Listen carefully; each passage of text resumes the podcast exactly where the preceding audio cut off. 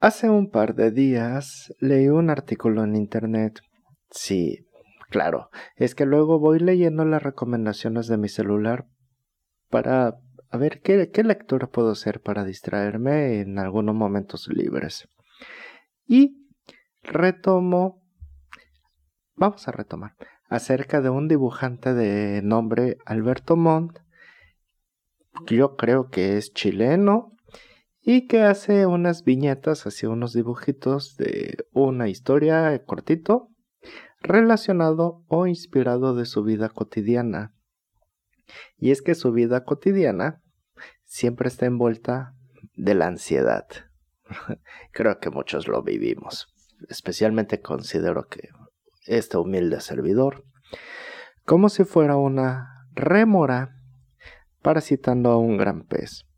Entonces, crea ilustraciones en las que le da cuerpo, voz y hasta participación en su vida cotidiana para que se exprese. Y hace parte a la ansiedad para que manifieste su situación crónica, de tal forma que hasta crea popularidad en las redes sociales con su creatividad como y hasta como un meme.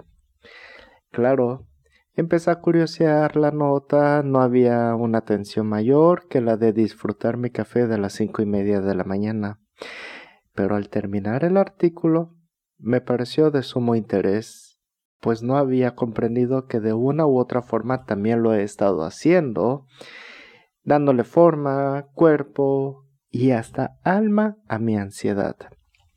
Para efecto filosófico, aristotélico, a mi ansiedad le he dado cuerpo, materia y alma, o sea, lo he hecho un ente. Pero por ser un ente, mi ansiedad, de acuerdo a mi interés, va a pasar por distintas etapas o bien ya lo ha pasado. En una primera buscaba que saliera, que emergiera de mi interior como un demonio siendo expulsado de las entrañas de un cuerpo ajeno. Después identificar que a través de la escritura permitía hacer que se expresara para que hablara, permitir que de vez en cuando darle voz a lo que quisiera decir. Y ahora en la actualidad, gracias a entender el trabajo de Alberto Montt, saber que puede ser un aliado para expresarlo a través de la habilidad que tenga para el desarrollo profesional de tu vida cotidiana.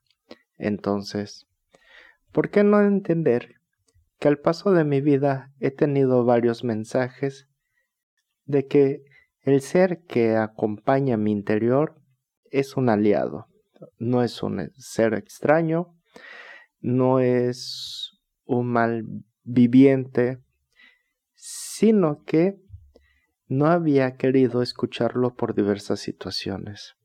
¿Por qué? No lo sé.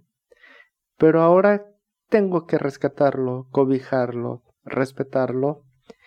Y así como le enseñó don Juan Matus a Carlo Castaneda, cuando le indicó que debía ir al otro lado donde encontraría a un ser viviente demoníaco que se volviera su aliado, hacerlo su amigo, hacerlo un compañero de vida, que debía conocerlo y reconocer sus habilidades para fortalecerse en este lado del mundo terrenal.